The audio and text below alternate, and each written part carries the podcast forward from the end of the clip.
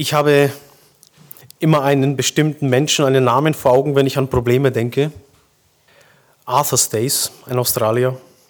Und er war einer, der hatte wirklich viele Probleme. Das war ja, fast vorprogrammiert, muss man sagen. Ja, um seine Familie war es folgendermaßen bestellt. Beide Eltern, Alkoholiker, bald gestorben. Schwestern waren Prostituierte, die Brüder ebenfalls Alkoholiker. Mit zwölf Jahren hat er Brot und Milch gestohlen, aus Mülltonnen gelebt. So gut wie keine Schulbildung, konnte kaum seinen eigenen Namen schreiben. Mit zwölf Jahren war er dann Staatsmündel.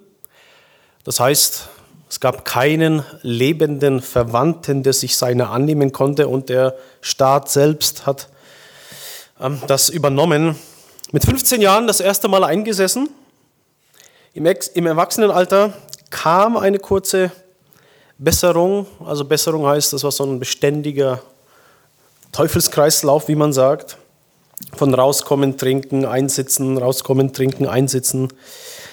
Eine kurze Besserung, nämlich als er in die Armee eingetreten ist, da kam ein bisschen Ordnung, Disziplin, Führung in sein Leben. Aber wegen einer Kriegsverletzung wurde er dann auch entlassen und dann beging alles erneut, ging von vorne los. Ja, Schwierigkeiten, Sorgen, Probleme, die scheinen ja wirklich allgegenwärtig. Die scheinen allgegenwärtig. Und Arthur Stace, das mag so ein Extremfall, aber kein Einzelfall sein. Man kann Probleme in vielerlei Hinsicht haben. Auf der Arbeit oder auf der Ausbildung, äh, während des Studiums, Probleme in der Schule, weiß nicht, Mobbing, Noten oder äh, man droht irgendwie, ja, ähm, sowas, was früher Sonderschule hieß, auch zu kommen. Oder man hat Probleme mit Alkohol, finanzielle Probleme, die gibt es ja ganz häufig, Familienprobleme, Eheprobleme oder Beziehungsprobleme sonstiger Art. Man hat Probleme mit der Gesundheit. Er hat gesundheitliche, schwere gesundheitliche Probleme. Ich habe Rücken. Ähm, oder jemand ist ein Problemkind. Oder man hat Probleme mit der Psyche. Jemand hat psychische Probleme. Also die sind allgegenwärtig Probleme, so scheint es. Ähm, ja, guten Morgen, liebe Sorgen, seid ihr auch schon wieder da? Gibt es ein Lied? Und bei Arthur Stace, da waren das ziemlich gravierende Probleme. Aber im Grunde, wenn man sich damit beschäftigt, im Grunde ist alles ein Problem. Ähm, jede Aufgabe, die man übertragen bekommt, ist ein Problem. Hier zu predigen ist ein Problem. Hierher zu kommen war für alle ein Problem. Aber ihr habt es wunderbar gelöst. Sehr gut. Ich will schauen, dass ich das Problem hier auch gut löse von hier vorne. Ähm, Müll rausbringen ist ein Problem, mehr oder weniger. Wir neigen dazu, von Problemen zu reden, wenn wir keine Lösung dafür haben. Aber im Grunde ist wirklich alles ein Problem. Lesen, reden. Nur können wir das äh, meistern, ohne Probleme meistens. Und dann aber, wenn uns die Lösung einfach nicht kommt, die Sache, diese Aufgabe scheint wirklich unlösbar für uns zu sein. Wir sehen keinen Ausweg. Dann sprechen wir, oh, sprechen wir davon, oh, ich habe Probleme. Und viele. Normalerweise sagen wir, ach, das ist doch kein Problem, wenn wir es lösen können. Aber ich muss da immer an einen lieben Diakon denken, den wir haben, der, der bei den schwierigsten Fragen, ja, die wir so im Leitungskreis stellen, ist doch kein Problem. immer dann bringen wir solche Lösungen. Zum Beispiel ähm, dürfen Christen demonstrieren gehen. Auf eine Demonstration. Ja, ist doch kein Problem. Nimm doch das erste Wort. Dämon. Demonstration. so eine Lösung hat er gebracht. Also er hat für den einen oder anderen Lacher immer gesorgt, aber der meint es so halb ernst. Das macht das erst richtig ja, lustig. Aber stellen wir uns doch die Frage, wie entstehen Probleme? Ja, jeder Mensch hat sie. Und meine Erfahrung ist, ähm, ich habe ich hab das erlebt, äh, dass Menschen, die können strahlen, die können lachen, die können heiter wirken, selbstbewusst auftreten. Und dann ähm, denke ich an so einen Fall, da hatten wir so einen Seelsorgeraum bereitgestellt, es war eine Evangelisation ähnlich wie hier. Ähm, dann habe ich dazu eingeladen, ja, so zur, zur, Aussprache, wen das jetzt anspricht, wer ein seelsorgerliches Gespräch möchte. Ich stehe dann da nach Ende der Veranstaltung zur Verfügung. Und eine Frau ist mir besonders aufgefallen, die war so wirklich in der letzten Reihe hinten gesessen Und, und die hat so fröhlich reingeschaut, ja, immer so, ich habe was gesagt, habe mich gefreut an ihr, anscheinend gefällt ihr, was ich sage, ja, das hat mich ermutigt und so. Und ich sage so, hm, hat ihr so richtig gefallen, ja? Und dann lade ich dazu ein, schließe mit Gebet ab, gehe hinter, setze mich dahin in den Raum und sie kommt dann tatsächlich, hinein, lächelt immer noch so, dann macht sie aber die Tür auf, lächelt noch ein bisschen und dann fangen die Lippen des Zittern an, die ersten Tränen kommen. Ähm, und da habe ich mir auch gedacht, ja, so kann man sich täuschen. Da sitzt jemand, du denkst dir, der hat eine richtig gute Zeit, das ist ein fröhlicher Mensch. Und dann, ja, kam es, dann hat sie ihre Sorgen, ihre Nöten, Nöte mir dann auch genannt. Ähm, aber tatsächlich Menschen, die können lächeln, selbstbewusst auftreten, fröhlich sein und es ist doch nichts in Ordnung. Ja, also nicht nur wie bei Menschen, bei Menschen wie bei Arthur Stace. Ihm hat man das so direkt angesehen. Ich war ja auf einer theologischen Fachschule, auf einer Bibelschule, wie man sagt. Als ich zurückgekommen bin, bin ich dann noch einmal ins Berufsleben eingestiegen als äh, gelernter Maschinenbaumechaniker, gut drei Jahre aus dem Beruf gewesen, dann erst einmal natürlich zu einer Zeitarbeitsfirma gegangen. Das war dort auch interessant. Das war eine Chefin, die war da Chefin bei dieser Zeitarbeitsfirma. Ja, hat die wohl gegründet und lief auch sehr gut. Und ich war da so gesessen und ja, warte, dass ich drankomme. Und sie läuft dann so vorbei, so adrett gekleidet, und dann fragt sie mich, haben Sie schon einen Kaffee oder Tee angeboten bekommen? Äh, Nein, noch nicht, habe ich gesagt. Das kommt gleich. Aber sie hat niemandem einen Wink oder irgendwas gesagt. Sie läuft nur den Gang entlang, will gerade so in ihr Büro abbiegen, dann kommt schon eine Arbeiterin um die Ecke. Möchten Sie gerne einen Kaffee oder Tee? Und sie dreht sich dann so um. Sehen Sie?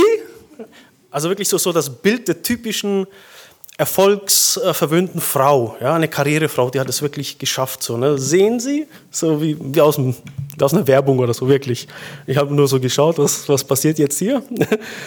ähm, und dann war da, habe ich aber später erfahren, äh, jemanden, den ich kenne, als Handwerker, der ist dann bei ihr aufgetaucht äh, morgens in der Früh und dann war sie da, ich glaube sogar im Bademantel total verweint und hat da so, so geweint, äh, mein Mann und Probleme und so und jetzt das auch noch. Und da habe ich mir auch gedacht, ey, da kann man echt auf der Karriereleiter beim Erfolg ganz weit oben stehen, souverän wirken und im Leben läuft absolut nichts. Ja? Sehen Sie? Ja, man sieht halt eben nicht alles. Und dann kommt es irgendwie doch heraus, also wenn man Probleme lösen will, man muss sie an der Wurzel packen und das ist ja allen eigentlich klar. Es hilft nicht irgendwie an der Oberfläche irgendwie ein bisschen Kosmetik zu betreiben. Man muss, wenn man etwas lösen will, wirklich bis an die Wurzel angehen und das Problem erkennen, Ursachen, wo kommt das her? Ja, und wir, wurde auch schon gesagt, wir glauben, dass die Bibel das inspirierte Wort Gottes ist. Es bildet eine, eine Weltanschauung ein ganz bestimmtes Verständnis von der Welt, ein ganz bestimmtes Verständnis vom Menschen, dass Gott alles erschaffen hat, er allem seine Ordnung gibt, er alles lenkt, leitet, hält. Alles ist eigentlich durch Jesus Christus geworden. Er ist derjenige, der durch den alles erschaffen wurde und die Bibel sagt, er ist derjenige, durch den auch alles erhalten wird, am Dasein erhalten wird diese Kraft, die alles zusammenhält, das ist der Herr Jesus, das Wort, das lebendige Wort Gottes selbst. Und was wir hier drüber lesen, ist, dass Probleme in der Hauptsache von einem von Gott losgelösten Leben kommt. Die meisten Probleme kommen durch sündiges Verhalten, durch sündige, von Gott losgelöste Denkmuster, Urteile, Ansichten, Entscheidungen, Handlungen. Das ist der Großteil und überhaupt, wenn wir die Bibel beim Wort nehmen, ist das Grundproblem von allem überhaupt durch die Sünde in die Welt gekommen. Egoismus, verdorbene Herzen, Neid, Selbstsucht, Streitsucht, Besserwisserei. All das, wie wir gestern uns Gedanken gemacht haben über Lüge, Lüge zum Beispiel zerstört jede Beziehung, jede Freundschaft, jede Ehe. Lüge zerstört und wir haben davon gestern so viel gehört, wie breit das ist, wie tief das unsere, bis in die DNA wirklich das ähm, einprogrammiert ist, würde ich sagen, dass wir dazu neigen zu lügen. Ja? Eheprobleme. Ähm, die Sünde ist es, diese Trennung von Gott, weil die Bibel sagt, es gibt etwas, Sünde, und das ist einfach alles, was gegen Gottes Wesen gerichtet ist. Zum Beispiel, Gott ist Liebe, Gott ist Wahrheit, Gott ist gerecht, er ist heilig und alles, was lieblos ist, was Hass ist, alles, was ungerecht ist, so himmelschreiendes Unrecht. Und wir kennen das. Ja, das also, man hat eigentlich als Evangelist, ja, jemand, der das Evangelium predigt, leichtes Spiel in dem Sinne, weil zum Beispiel Lüge, ich kann, ich kann sagen, ich kann zu 100% davon ausgehen, dass in diesem Raum niemand sitzt, der entweder nicht belogen wurde oder selber nicht schon irgendjemand belogen hat. Davon kann ich zu 100% ausgehen. Wir haben ja keine kleinen Säuglinge, ja, hier, oder? So.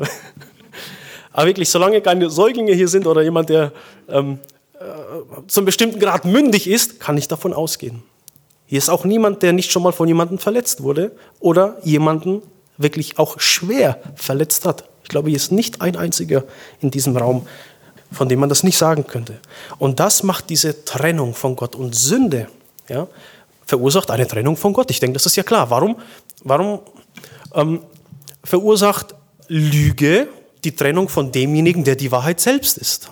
Das ist ja einleuchtend. Oder Hass, Neid, Streit, Missgunst, Egoismus. Warum trennt das von demjenigen, der Liebe ist? Der Mensch wurde in Jesus Christus, sich selbst aufgeopfert hat bis hin zu einem ganz grausamen Tod am Kreuz. Wie sollte das nicht von ihm trennen? Genauso wie, also ich, ich vergleiche oder bringe gerne diesen Vergleich mit Licht und Finsternis. Wenn wir hier einen dunklen Raum hätten und wir schalten das Licht ein, was passiert mit der Finsternis? Es geht nicht, dass die hier so irgendwie nebeneinander stehen.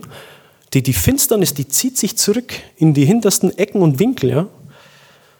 Aber Licht und Finsternis können nicht nebeneinander bestehen. Und deswegen sagt die Bibel, Sünde trennt von Gott und der Sünder, und das sind wir alle, sagt die Bibel, wir sind getrennt von Gott. Und die Sünde macht das Leben problematisch. Die Sünde macht alles problematisch. Eheprobleme, ja, Unversöhnlichkeit, Stolz, Unnachgiebigkeit. Und wie gut tut das dem Menschen, wenn er in diesem Stolz gebrochen wurde von Gott? Wenn er von Gott gebrochen wurde, in einen Zerbruch geraten ist und irgendwo, vielleicht alleine, vielleicht vor Zeugen, vor Menschen, unter Tränen gesagt hat, ja, es ist wahr, ich bin ein Scheusal. Mein Gott, kannst du mir bitte verzeihen? Kannst du mich annehmen? Wie gut tut das der Ehe, wenn jemand ein bekehrter Christ ist, der eine persönliche Begegnung mit dem Herrn Jesus erlebt hat und verändert wurde. Der die Worte des Herrn Jesus, er nimmt sie, er liest davon und gibt diesen Worten nämlich das, was sie sind, göttlichen Status. Der Herr Jesus öffnet seinen Mund und lehrt und er sagt, das hier sind die Worte Gottes. Die haben für mich die höchste Autorität. Danach orientiere ich mich. Und wenn er dann sich erkennt und dann um Vergebung bittet und dann so in die Ehe hineingeht, selber weiß, mir wurde Gnade gewährt, etwas, das ich absolut nicht verdient habe. Ich habe das Gegenteil davon verdient. Und Gott ist mir so begegnet. Wie gut tut das für zum Beispiel die Ehe oder Familienstreitigkeiten, wenn, ah, wenn Neid da ist, Erbschaften oder sonst irgendwas. Das hört man so oft. So oft hört man das. Dass es wegen Geld oder sonstigem irgendwie Streitigkeiten gibt. Und der Herr Jesus sagt, wenn dich jemand vor Gericht zieht und einen Mantel dir nehmen will, gib ihm auch den Rock. Ja, gib ihm auch dein Gewand. Widerstehe nicht äh, dem Bösen mit Bösen, sondern überwinde das Böse durch Gutes tun. Häuft glühende, also tut Gutes euren Feinden, die, die euch hassen. Wenn es deinen Feind dürstet, gib ihm zu trinken. Hat er Hunger? Speise ihn. Ja? Wenn es ihn friert, gib ihm Kleidung. Du sollst so glühende Kohlen auf seinem Haupt sammeln. Du ver vergiltst ihm Gutes, ja, oder das Böse vergiltst du ihm mit Gutem. Und wie gut tut das, wenn man so geprägt ist, diese Sichtweise mit sich, in sich trägt und kultiviert, ich gebe, ich überwinde das Böse mit Gutes tun. Warum? Mein Herr und mein Gott hat gesagt, ich soll das tun als sein Jünger. Und was hat er getan? Das waren nicht einfach nur Worte, er hat sie abgedeckt mit seinem Leben und mit seinem, ja, sein Leben bis hin zum Tod hat er das abgedeckt, was er gesagt hat. Oder Habgier, ja, das soll eine Wurzel allen Übels sein, lehrt uns die Bibel. Habgier. Gott, der Vater, war bereit, für mich, der ich es nicht wert bin, das Liebste zu geben, was er hat seinen Sohn. Er hat ihn in die Welt gesandt. Ja, wenn ich das glaube, wenn das Lebensinhalt von mir ist, wie soll ich dann noch an Habgier irgendwie ähm, so knauserig sein oder etwas? Oder wenn der Herr sagt, geben, das ist seliger als nehmen. Es ist schön, mal irgendwie was zu finden, Findelohn zu kriegen, äh, irgendwas. Aber noch schöner, sagt der Jesus, noch mehr Freude bringt es, wenn du gibst. Lügen haben wir schon gehabt, oder Jezorn und Ungeduld. Jezorn und Ungeduld. Wie gut ist das, wenn man dann weiß, der Herr Jesus ist für mich gestorben am Kreuz, wenn man das weiß und glaubt. Wenn man das weiß und glaubt und selber sieht, wie unvollkommen man ist, wie man einfach immer zu kurz kommt und wie geduldig Gott mit einem jeden Tag ist oder Untreue, Ehebruch, der in, im Herzen, in Gedanken schon beginnt, wie der Herr sagt. Und dann sieht man, wie treu Gott ist, trotz unserer täglichen, stündlichen Untreue. Ja, Sünde ist nicht nur das Schlechte, das man tut, Sünde ist auch das Gute, das man nicht tut, aber tun sollte. Wir kommen in jeder Weise zu kurz und das ist etwas, was wir wirklich brauchen, zu wissen, ich versage, weil das das bändigt unser, unseren Egoismus, unseren Jezorn, unsere Ungeduld, unsere Untreue, unsere Unversöhnlichkeit, unseren Stolz zu sehen, ich selber komme zu kurz und ich werde jeden Tag in der Gnade von Gott getragen. Und so können wirklich Probleme entstehen, ja auch durch Unmäßigkeit, zu viel Alkohol, äh, zu viel Essen, zu viel Sport. Probleme, also gibt es Quellen genug, genug Wurzeln. Also mir scheint es wirklich, Gott muss unglaublich viel Mühe, Aufwand betreiben, um den Menschen die Augen zu öffnen für diesen Zustand. Ich erinnere mich ganz genau an den Augenblick, wo Gott in mein Leben eingegriffen hat. Ich habe bis dahin gedacht, ich habe das aufregendste, spannendste Leben und ich habe alles unter Kontrolle. Und das Erste, was mir klar wurde, ist, dass ich mich selber umbringe. Ich habe unter Todesangst zu Gott äh, gerufen, innerlich zu ihm geschrien, rette mich, ich habe Angst. Ich hatte wirklich Angst zu sterben durch einen exzessiven, ausschweifigen Lebensstil. Und das Erste, was mir Gott gezeigt hat, war, Junge, ohne mich richtest du dich zugrunde, körperlich, geistlich, seelisch, deine Beziehungen, alles geht zugrunde und du merkst es nicht einmal. Und das war das eigentlich Schockierende. Ich war geschockt. Und ich habe mich an Gott geklammert, weil ich Angst hatte, wieder in diese Verblendung hineinzugeraten. Es war für mich unvorstellbar, wie konnte ich so blind sein, meinen, ich habe alles unter Kontrolle und dabei war ich wirklich nur einen Schritt vom Tod entfernt. Und ich habe aber dann, das darf ich äh, voller Freude zu Gottes Ehre sagen, ich habe gewusst, mein Leben wird sich komplett verändern. Es wird nie wieder so sein, wie es vorher war. Gott hat sich nach diesem Hilferuf mir zugewandt und wird alles neu machen. Später habe ich alles, alles hier beschrieben gefunden, was ich erlebt habe. Das Erste, was mir aufgefallen ist, ich hatte Sinn. Und das hat mich umgeworfen. Ich habe geweint, geweint und geweint vor Freude. Das, diese, dieser Sinn, ich weiß nicht, ob ihr, ob Sie das nachvollziehen können, ich wurde aus so einer Finsternis in das Licht gestellt und auf einmal hatte alles Sinn. Ich habe geweint, weil alles Sinn hat. Durch Gott hat alles plötzlich Sinn gekriegt. Vorher war alles sinnlos. Ich habe meinem Leben selbstverständlich versucht, Sinn überzustülpen, aber das sind so subjektive Illusionen, die man dem Leben gibt. Nichts Haltbares. Und durch Gott hatte plötzlich alles Sinn. Ich konnte vor Freude nur weinen. Alles hatte Sinn. Und dann das nächste, was ich gemerkt habe, ich hatte plötzlich keinen Hass mehr auf Menschen. Ich konnte mal müde sein, gereizt, unausgeschlafen, aus der Haut fahren, aber so einen generellen, tief sitzenden Hass, der auch viele Probleme verursacht hat, den hatte ich nicht mehr. Und später lese ich, denn die Liebe Gottes ist durch seinen Geist in unsere Herzen ausgegossen. Die Liebe Christi treibt uns, da wir erkannt haben, dass einer für alle gestorben ist. Und nach und nach lese ich dann, ja, kenne ich, kenne ich, stimmt, kann ich nachvollziehen, stimmt. Und deswegen wächst das Vertrauen, je mehr ich mich mit der Bibel beschäftige und mit meinem Gott zusammenlebe, immer weiter. Und ich habe das mal ganz anschaulich erlebt. Wie gesagt, bin ich als Maschinenbaumechaniker wieder ins Berufsleben eingestiegen. Und wenn wir viel Arbeit hatten, dann haben wir aus den neuen Bundesländern äh, Kollegen dazu bekommen, die haben uns ausgeholfen, gerade was die Elektrik anging. Und die sind ja betont atheistisch. Und der, der, bei dem einen Kollegen ging das ein bisschen weiter. Der hatte T-Shirts, so ein Heavy Metaler, nehme ich mal an, T-Shirts mit umgedrehten Kreuzen und so, ja. Und, und dann wirklich, wow, unglaublich gotteslästerlichen Abbildungen. Unglaublich, also kann ich jetzt gar nicht wiedergeben. Und da war ich auch öfter auf Montage mit denen, habe ich gut mit ihnen verstanden, ich weiß nicht warum. Also ins Gespräch gekommen und haben uns gut verstanden. Und dann waren wir einmal im Pausenraum gesessen und vor versammelter Mannschaft sitzen so an einem Tisch, mir gegenüber so schräg. Also ich meine, Gott müsste mit mir eigentlich ganz zufrieden sein und mich in den Himmel lassen. ich so, mm, okay, damit, wohl, damit bin wohl ich gemeint. War dafür bekannt, ja nach der theologischen Ausbildung, da haben die mich, äh, ah, Pater Braun oder Pfarrer Braun kommt oder ich heiße Dragil mit Nachnamen, ah, Don Drazillo. und, und solche Sachen, oder ich komme aus Tschechien, ah, der tschechische Wanderprediger hat der türkische Kollege gesagt. Ich habe es mit Humor genommen, das war schon gut. Ähm, auf jeden Fall war ich dann da gesessen und dann gesagt, okay, meinst du ja? Wollen wir mal schauen? Habe ich gesagt, wollen wir mal schauen? Hast du schon mal gelogen?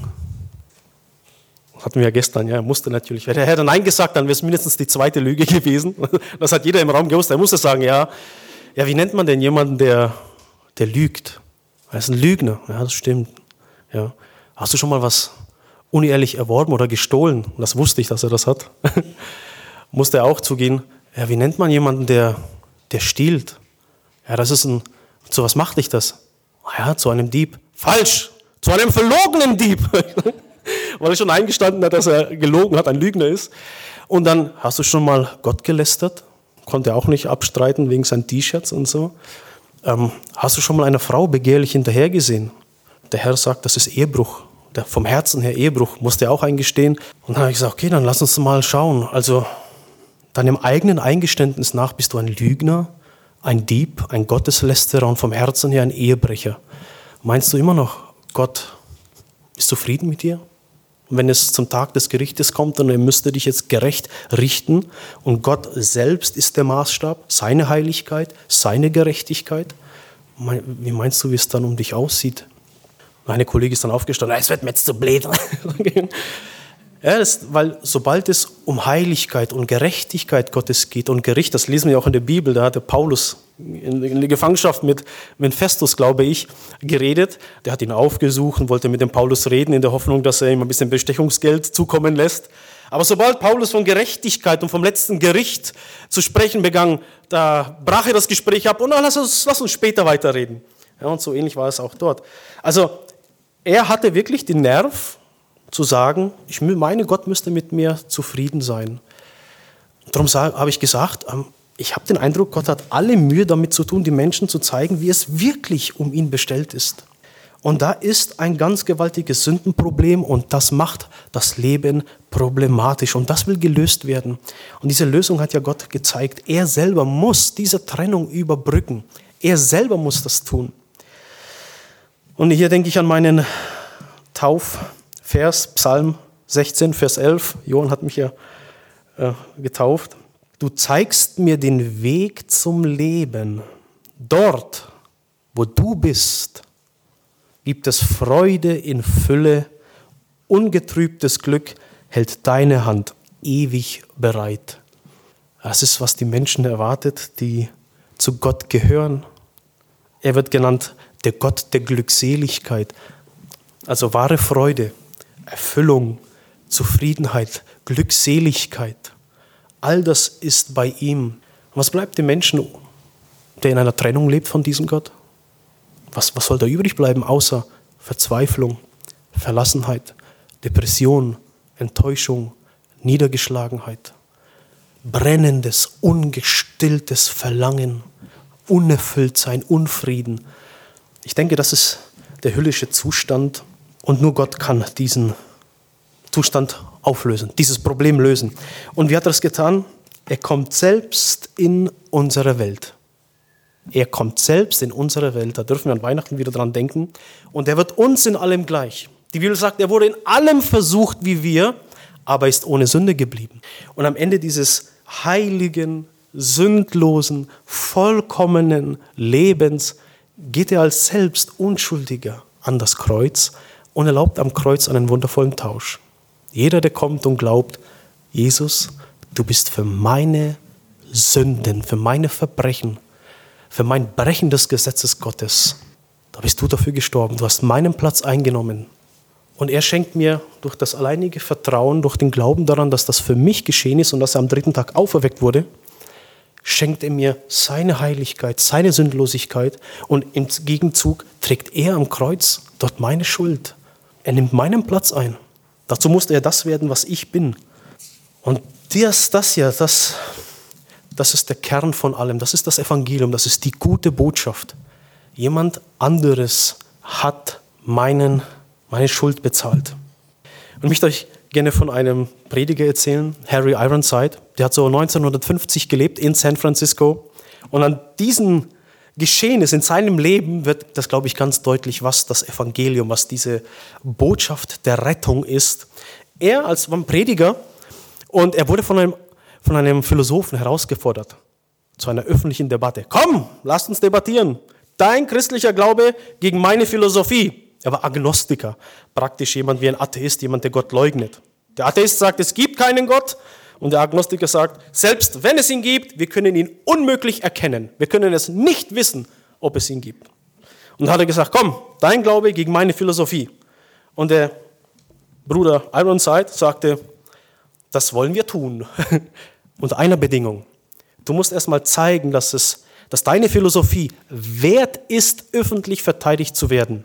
Bring mir einen Mann und eine Frau, die aus, aus der Gosse gekommen wären, aus dem Rotlichtmilieu, irgendeine ehemalige Prostituierte, ein Alkoholiker, Trinker, Verbrecher, Schlägertyp, Hochstapler. Bring mir einen, der aus solchen Verhältnissen, Hintergründen gekommen ist und der deine Philosophie angenommen hat, Agnostiker wurde und siehe da, er hat sich moralisch zum Guten hin gewandelt, auf erstaunliche Weise. Bring mir einen Mann, eine Frau. Ich von meiner Seite werde 50 Männer und 50 Frauen bringen aus solchen Hintergründen, die bezeugen können, wie ihr Leben durch Jesus, als sie zum Glauben an Jesus gekommen sind, radikal und von Grund auf verändert wurde.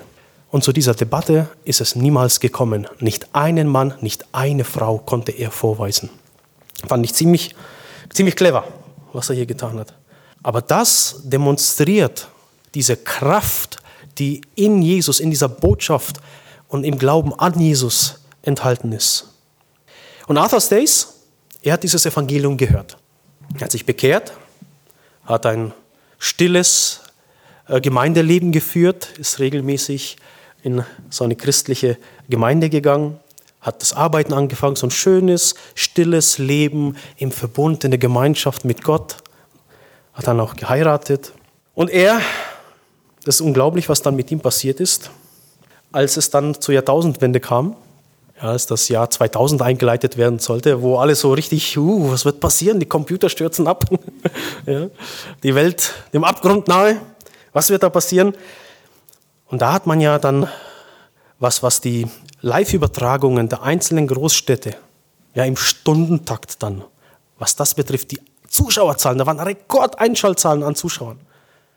Und alle wollten sich gegenseitig übertrumpfen, überbieten, ja, das größte Feuerwerk und noch irgendwas, ja, irgendwie so ein Mehrwert, irgendwas, was, wow, die, aber die haben wirklich, die haben es wirklich gerissen, ja. Und da rückte der Übergang zum nächsten Jahrtausend immer näher und, und in Sydney, in Australien, da war ein Komitee zusammengekommen und die haben sich gefragt, hm, Was wollen wir tun? Was machen wir? Was machen wir? Feuerwerk ist gut, aber da muss noch was her. Und als es dann, ja, als Sydney dann an der Reihe war, die, schaltet, die Kameras schalteten ein dort auf die berühmte Brücke von Sydney. Und da kam ein Mordsfeuerwerk. Und das klang dann so langsam ab. Und dann war es ein bisschen so seltsam, ja, was ist denn jetzt los? Kommt da noch was? War es kurz ruhig? Als der Rauch war da, löste sich auf und dann zzzt, plötzlich Eternity. Auf der Brücke ganz groß erleuchtet Ewigkeit auf Englisch, Eternity. Und das kam direkt von Arthur Stace. Er hatte fünf Jahre lang ein stilles Gemeindeleben geführt. Und dann war dort in der Gemeinde, wie jetzt gerade, ein Evangelist, so ähnlich wie ich da, und er hat dann, ja, hat dann so laut gerufen, er hat freudig gepredigt, Ewigkeit, Ewigkeit, jeder wird, sie begegnen, jeder wird ihr begegnen, jeden wird sie treffen, niemand kommt an ihr vorbei. Und das hat ihn so gepackt. Und er hat gesagt, Mensch, ich muss, ich muss rausgehen, ich muss das den Leuten sagen.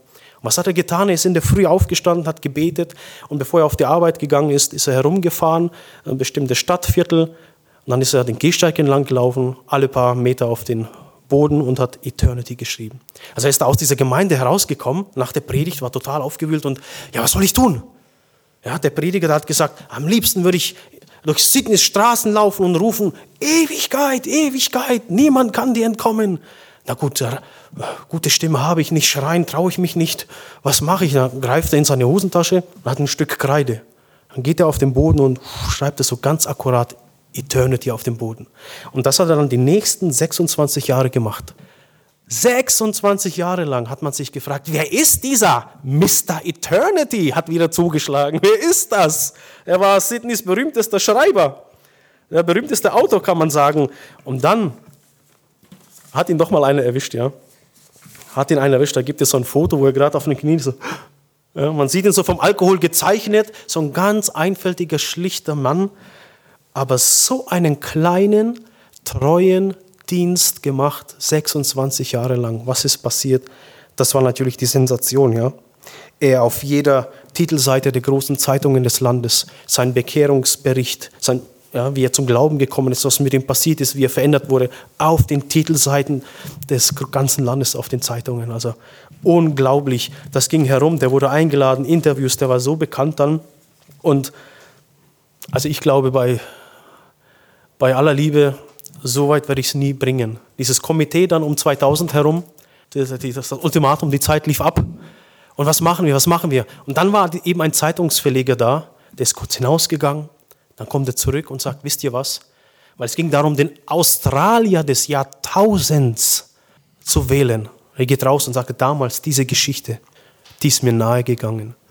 Und schaut mal, was für ein Zeugnis zum Australier des Jahrtausends gewählt auf allen Titelzeitungen. Ähm, man liest auch auf, auf allen Titelseiten der Zeitungen und man hat von Bekehrungserlebnissen gehört, weil Menschen die sind in der Früh auf die Arbeit gegangen und dann steht da Ewigkeit. Nochmal Ewigkeit. Und das können wir uns, glaube ich, auch vorstellen, wenn irgendwo die Frau im Krankenhaus liegt, jemand gestorben ist, die Kinder krank oder man selber eine tödliche Krankheit oder irgendetwas und dann steht da noch Ewigkeit. Ewigkeit. Hat viele Menschen zum Nachdenken gebracht. Also was er durch diesen schlichten, einfältigen, aber treuen, beständigen Dienst getan hat, da werde ich wohl nie dazu dahin kommen. Und das bewegt mich wirklich. Das ist eine Bekehrungsgeschichte sondergleichen. Und es war Francis Schaeffer, der so ein Philosoph, war Philosoph, hat sich bekehrt, ist zum Glauben gekommen. Man, man nannte ihn den Evangelisten der Intellektuellen. Also wenn ihr mal was von dem in die Hände kommt, bekommt auf Deutsch oder Englisch könnt, Francis Schaeffer, das ist ein Name, ein brillanter Denker und der so auch lebendig, ganz lebendig und tiefgründig aber auch erzählen konnte vom Glauben von Jesus. Und er hat gesagt, bei mir war das so, ich habe früher, bevor ich Christ geworden bin, habe ich gedacht, meine Probleme, und er hat als Philosoph immer so bildlich gedacht, versucht sich alles bildlich vorzustellen, meine Probleme sind wie lauter große rote Luftballons am Himmel. Und ich habe gedacht, das sind meine Probleme und die muss ich lösen. Und am liebsten hätte ich irgendwas, so ein Schussapparat gehabt, irgendwas, um die einen nach den anderen runterzuschießen und zu lösen. Als ich zum Glauben gekommen bin, war das so. Es war so, als ob alle Luftballons einen Faden, eine Schnur hätten Und durch Jesus ist es mir möglich, sie alle geballt, gebündelt in der Hand zu halten und zu kontrollieren. Sie sind nicht gleich verschwunden, hat er gesagt. Aber irgendwie hatte ich bildlich das so empfunden, ich kann sie halten. Es ist nicht, es ist unter Kontrolle irgendwie. Und das fand ich eine ganz interessante Ansicht. Und vielleicht kennt noch jemand Wilder Smith, Professor Dr. Dr. Dr. Wilder Smith, bibelgläubiger Christ, also eine Kapazität, leider schon länger gestorben. Ne? Und er wurde auch eingesetzt zu Forschungen, was, was ja, die Drogenpandemie, die da in den 80ern war, äh, aufgekommen ist, zu forschen und so weiter. Und er hat festgestellt, es gibt eine bestimmte Ursache, warum die gleiche Sache bei jemandem einen höheren Stress auslöst als bei jemand anderem. Und das ist die Sinnfrage. Wenn man keinen Sinn in einer Sache sieht, dann multipliziert das, steigert das den Stressfaktor um, um ein Vielfaches. Als Beispiel hat er gesagt, wenn jemand zum Zahnarzt gehe und er würde dort bohren in einem gesunden Zahn, diesen Schmerz, den würdest du nicht aushalten. Keine zwei Sekunden, ja. Aber wenn du weißt, da ist Eiter unterm Zahn, das, da muss ich durch, das macht Sinn. Dann kann der Eiter ausfließen und dann wird alles gut. Dann hält man das aus, weil das Sinn macht. Aber wenn man im Leben keinen Sinn hat und der ist nur durch Gott möglich, dann erscheint alles erdrückend und schwer und unerträglich irgendwann. Und kein Wunder, dass manche Menschen sich irgendwann einfach das Leben nehmen, weil der Druck dass es in keinem Verhältnis mehr stand. Die Lebensqualität und dieser Stress, dieser Druck, den ich empfinde, das will ich nicht länger ertragen. Ein und dieselbe Sache kann einen wirklich bis zum Selbstmord treiben und der andere, der sucht danach, der freut sich, Mensch, hätte ich das. Ich habe das jetzt erst vor kurzem erlebt, einen Fall mitbekommen, wo jemand jetzt sein Studium abgebrochen hat. Kann ich nicht mehr. Ich, ich werde verrückt. Das geht mir voll auf die Psyche. Und ein anderer, ich zum Beispiel, bin von der Bibelschule später gekommen und habe gedacht, Mensch, habe nochmal geschaut, ich will weiter studieren, auf der Uni. Aber die Türen waren irgendwie zu. Ich habe, egal wie ich es gedreht und gewendet habe, finanziell und dies und das, die Türen waren zu. Ich denke mir, der eine, der, der wünscht sich das, ach, könnte ich doch nur studieren gehen. Und die anderen, wenn es so weitergeht, ich bringe mich um. Ja, ein und dieselbe Sache. Und was ich damit sagen will, wenn man Jesus annimmt, und in seinen von Gott bestimmten äh, Sinn sein Leben führt, nämlich im Licht der Wahrheit, dann bekommt das alles plötzlich eine ganz andere Qualität. Und das ist das Unglaubliche an dieser, was der Jesus die Erneuerung durch den Heiligen Geist nennt, die Wiedergeburt. Das ist ein radikaler Wechsel. Bei mir war das so, bevor ich Gott kannte, wo ich meine eigenen Wege gegangen bin, getrennt von Gott, frei, unabhängig, autonom. Ich bin mein eigener Herr. Ich will frei sein. Ich will tun und lassen, was ich will. Da habe ich nach Sachen gesucht und gestrebt. Ja, Ausschweifung, Party, Disco, herumhuren, sich berauschen. Und wenn ich das nicht bekommen habe, war mein Leben nichts wert. Und nach der Bekehrung habe ich so einen Abscheu davor bekommen und habe plötzlich nach Sachen gesucht wie Weisheit, Disziplin, äh, Selbstaufopferung, Nächstenliebe, Vergebung, Böses mit Gutem vergelten. Gott suchen im Gebet, das war meine Freude. Und wenn ich da irgendwie zurückgefallen bin, dann war das eine Katastrophe für mich. Jemand hat das mal so beschrieben, vor, nach der Bekehrung. Vor der Bekehrung ist dieses Sündigen wie ein planmäßiger Halt mit, bei einer Zugfahrt. Oh ja, klar, ich muss dahin und der Zug, der ICE, der hält halt eben hier und hier und hier. Einzelne Stationen, alles planmäßig. Nach der Bekehrung, wenn das vorgefallen ist, das war eine Katastrophe, das war wie ein, wie ein Entgleisen. Der Zug ist entgleist, eine Katastrophe. Ja? So ein Unterschied macht es und so einen gewaltigen Perspektivenwechsel bringt das mit, wenn Jesus ins Leben hineinkommt. Und das, das braucht man, das braucht der Mensch. Das braucht der Mensch. Und das größte Problem ist eben die Ewigkeit. Eternity. Das ist unser wahres, größtes Problem. Und andere Sachen erscheinen uns deswegen so groß, so erdrückend, weil wir Perspekt diese Perspektive nicht haben. In die Ewigkeit hinaus. Das kenne ich von mir selber, wenn sich mal irgendwie was aufgetürmt hat, eine Sache nach der anderen. Das holt mich ein, ich komme nicht mehr nach. Und dann ist dies, wie soll das werden? Und dann kommt jetzt auch noch das dazu. Da hat der, der Gedanke daran gereicht, Josef, habe ich an Gott gedacht im Gebet und dann kommt Josef, du, du weißt nicht mal, ob du das Licht des morgigen Tages noch erleben wirst. Und wie, die, wie du dich bedrücken lässt. Du weißt nicht einmal, ob du noch eine Woche, einen Monat lebst. Du weißt es nicht. Und jetzt war doch einmal, Gott hat noch die Kontrolle. Du bist nicht alleine. Und Arthur Stace, der ist gestorben irgendwann natürlich und ist bei Gott. Seine Sünden sind vergeben. Er ist bekleidet mit der Gerechtigkeit Jesu. Er muss nichts fürchten. Bei aller Unvollkommenheit, die noch da war. Bei allen Sünden, die noch vorgefallen sind. Er war unter dem Schirm der Gnade Gottes. Weil einer, ich verstehe Jesus am Kreuz immer wie so ein Blitzableiter.